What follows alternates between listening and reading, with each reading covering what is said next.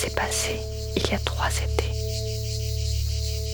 Je venais d'acheter une camionnette de seconde main, question de voyager un peu.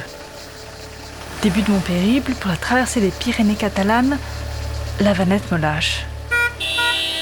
Fin de journée, je suis en panne, seule. Je galère. Une nénette arrive, on tchatche un peu. Elle finit par me proposer d'aller chez elle et de revenir le lendemain chercher la caisse pour l'amener à un garagiste. Elle vit a priori dans une sorte de communauté quelque part aux alentours. On arrive là-bas, chouette endroit, bonne ambiance. On mange ensemble, la nuit tombe. Et puis, on m'invite à un sauna. En fait, elles ont construit un sauna dans une sorte de vieux poulailler abandonné. Je suis un peu intimidée, mais je finis par m'asseoir dans un coin et je commence à transpirer. Quelqu'un met un mélange d'herbes séchées à brûler sur les pierres et je me rends compte que le sauna commence à rétrécir. Mes narines se dilatent, mes yeux roulent au plafond. On m'offre un peu de tisane et en fait la sensation ne fait qu'augmenter. Tout devient dense, moite. Je sens mon corps s'enfoncer lentement dans le banc.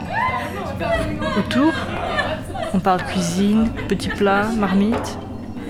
Il y a cette voix qui parle de spaghettis, de longs spaghettis, de délicieux spaghettis. Il fait beaucoup trop chaud. Mes doigts coulent sur mon visage.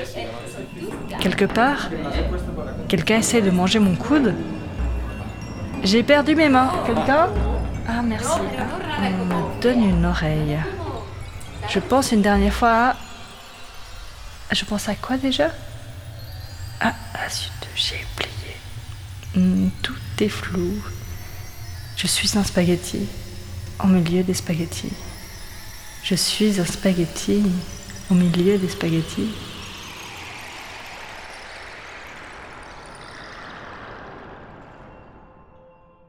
Le lendemain matin, petit-déj.